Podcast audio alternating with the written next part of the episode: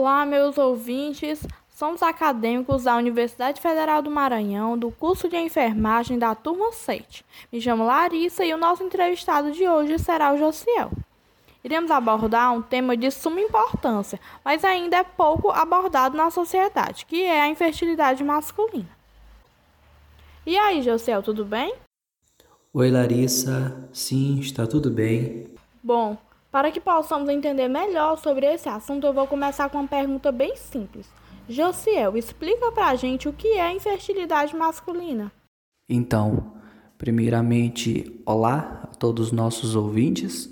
E sobre a infertilidade, ela nada mais é do que a incapacidade que um casal tem de alcançar a gravidez após um período de um ano tendo relações sexuais sem o uso de métodos contraceptivos a infertilidade ela pode ser classificada em dois tipos: a primária, quando o casal ainda não possui filhos, e a secundária, quando acontece a incapacidade depois do casal já ter tido outros filhos. É importante também deixar claro aqui que isso é um problema que afeta milhões de pessoas em todo o mundo e causa um impacto muito grande nas famílias. A OMS, que é a Organização Mundial da Saúde, ela estima que em torno de 48 milhões de casais sofram com esse problema do mundo.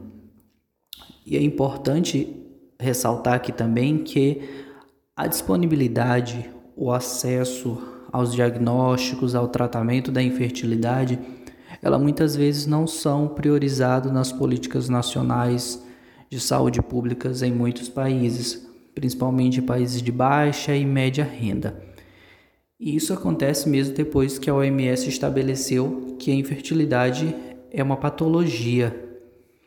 Por isso, eu vejo que fica muito evidente que a infertilidade é uma questão de saúde pública e de tal maneira interfere de forma muito significativa nas esferas sociais e também nas esferas demográficas.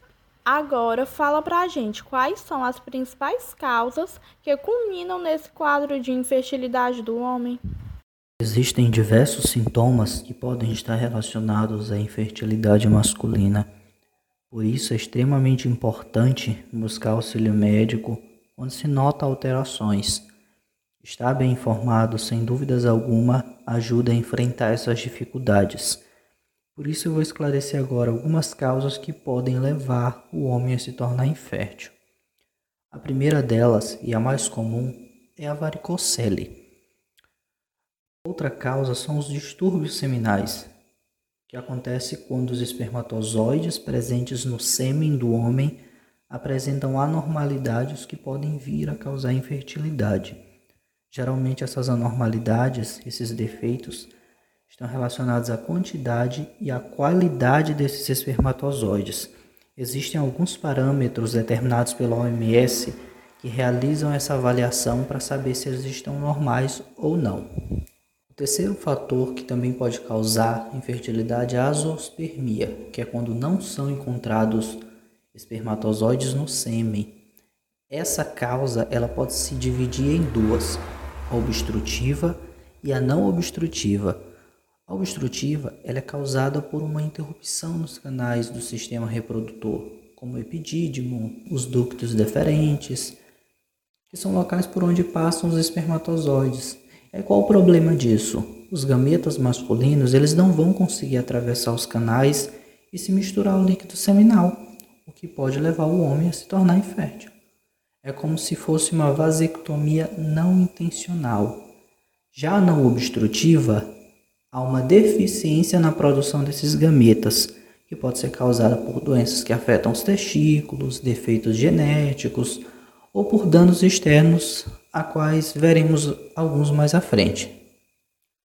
Eu cito aqui também a criptoquirdia, que acontece quando um ou os dois testículos eles não descem para a bolsa escrutal durante a fase fetal e acabam permanecendo no abdômen. Ainda não se sabe ao certo o porquê dessa alteração, mas há relatos científicos que dizem ser provenientes de problemas genéticos ou fatores ambientais que ocorrem durante a gravidez.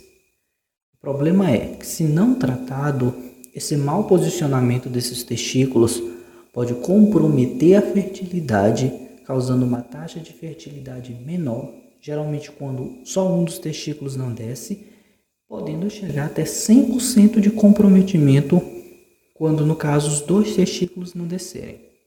O importante é dizer aqui que existe o tratamento, que é a correção cirúrgica, mas que deve ser realizada após os seis meses de vida, porque antes disso existe uma chance deles descerem espontaneamente.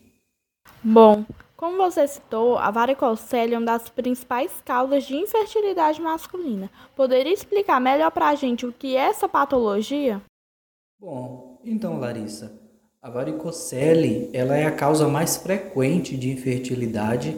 Ela tem um, uma incidência em torno de 35 a 40% na população masculina que tem infertilidade primária. Já na população masculina com infertilidade secundária, que, é, que são aquelas pessoas que já tiveram filhos antes, a incidência é maior ainda, em torno de 70% a 80%.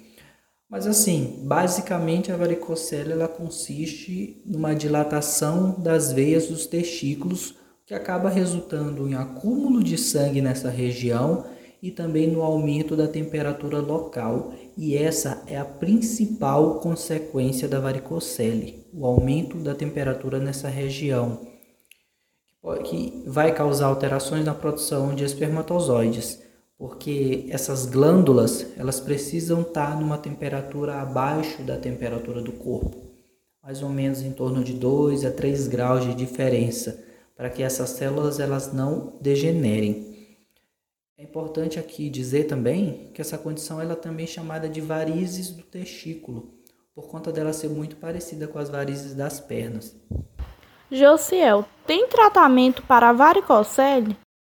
Existe sim o tratamento para varicocele, só que é importante ressaltar aqui que muitas vezes esse tratamento ele pode ser dispensado e o paciente ele pode utilizar suspensório escrotal ou medicamentos orais. No entanto, se o paciente ele sentir dor, apresentar outros sintomas como atrofia testicular ou tiver alguma relação com infertilidade, ele deve ser sim submetido a uma reparação cirúrgica dessa varicocele. O objetivo da cirurgia é lacrar essas veias que foram afetadas e redirecionar o fluxo de sangue para o seu estado normal. Além disso, temos ainda as infecções e as ISTs, que são infecções sexualmente transmissíveis. Estes exemplos eles entram na lista das principais causas porque podem ocorrer em qualquer homem. E dentre os mais diversos exemplos, eu cito aqui a orquite, que é a inflamação de um ou dos dois testículos, causada principalmente pelo vírus da cachumba a prostatite, que é a inflamação da próstata, que pode ou não ser causada por bactérias, a epidimite, que é a inflamação do epidídimo, que é a região que fica atrás dos testículos e é responsável por armazenar os espermatozoides. E no caso das ISTs, eu cito aqui a clamídia, que é causada por uma bactéria e geralmente não apresenta sintomas e é transmitida por relações sexuais mas também pode ser transmitida de forma congênita. Temos ainda alterações hormonais. As alterações hormonais, elas são muito comuns no nosso organismo, porém, se o ciclo hormonal estiver em desequilíbrio, isso pode levar a falhas e até mesmo a não produção de espermatozoides. Por exemplo, o hormônio testosterona, ele é fundamental da produção dos gametas. Então, se existe um desequilíbrio na produção desse hormônio, ele pode sim comprometer é, esse problema e levar a um caso mais grave que é a infertilidade. Existem também alguns hábitos de vida que ajudam a reduzir a capacidade reprodutiva do, hom do homem. Por exemplo, tabagismo, uso de drogas lícitas e ilícitas, isso porque a espermatogênese é um processo muito sensível a algumas substâncias tóxicas. O uso excessivo de álcool, a obesidade, o sedentarismo e o estresse. Tem outras causas ainda que podem incluir tratamentos médicos que podem prejudicar células produtoras de espermatozoides, como é o caso da quimioterapia, a exposição constante a poluentes e toxinas ambientais, uso de anabolizantes, a submissão a trabalhos com altas temperaturas, é, fatores genéticos também, como é o caso da síndrome de Klinefelter, que traz como sintoma ao homem os baixos níveis de testosterona e pouca ou nenhuma produção de esperma. Josi, já em relação às coisas corriqueiras do dia a dia, como andar de bicicleta, colocar um notebook no colo, um celular no bolso, alguma dessas ações poderia estar associada à infertilidade masculina? Quando nós pensamos na questão do notebook, do celular no bolso, essa teoria ela é muito parecida com a da varicocele, porque assim como o notebook no colo, o celular no bolso, a principal maneira que a varicocele afeta a produção de espermatozoides é com o aumento da temperatura daquela região.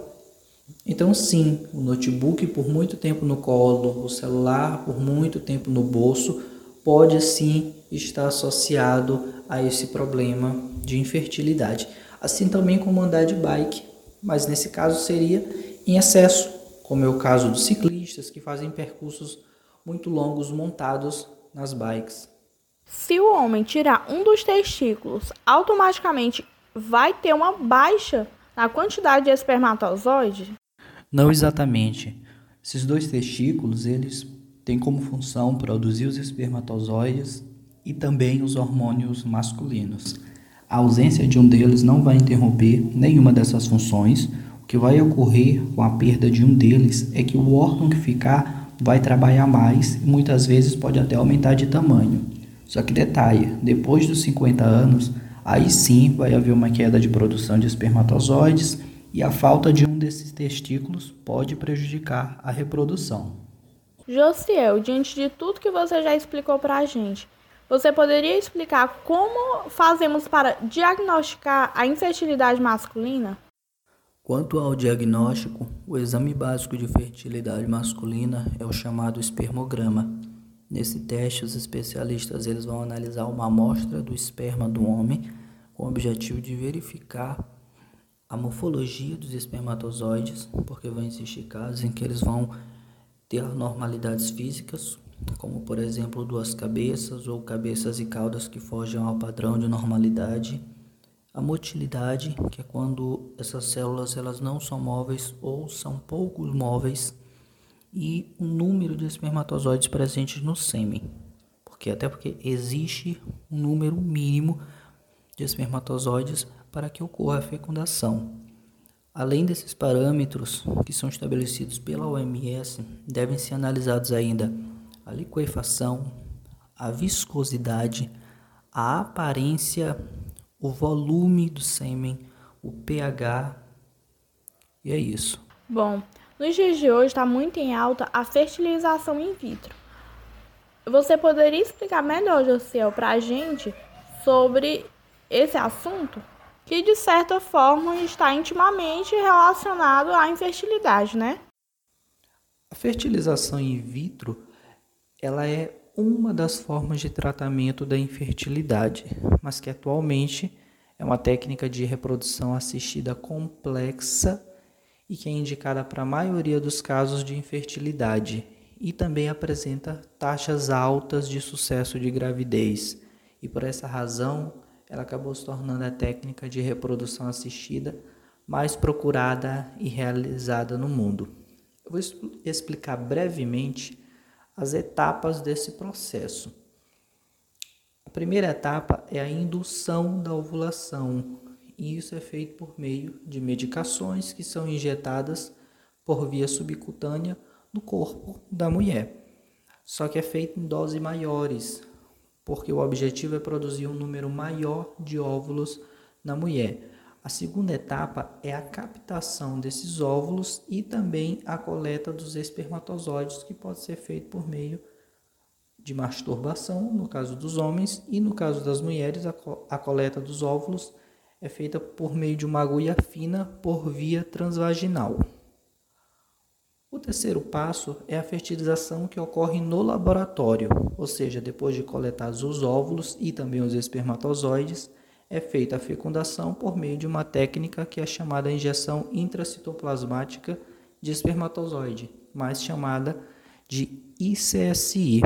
E o último passo, é, quando já no momento correto de fazer isso, é feita a transferência desses embriões para o útero da mulher.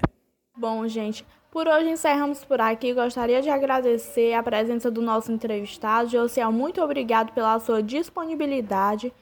Desde já agradeço a todos que ouviram até aqui e até a próxima, gente.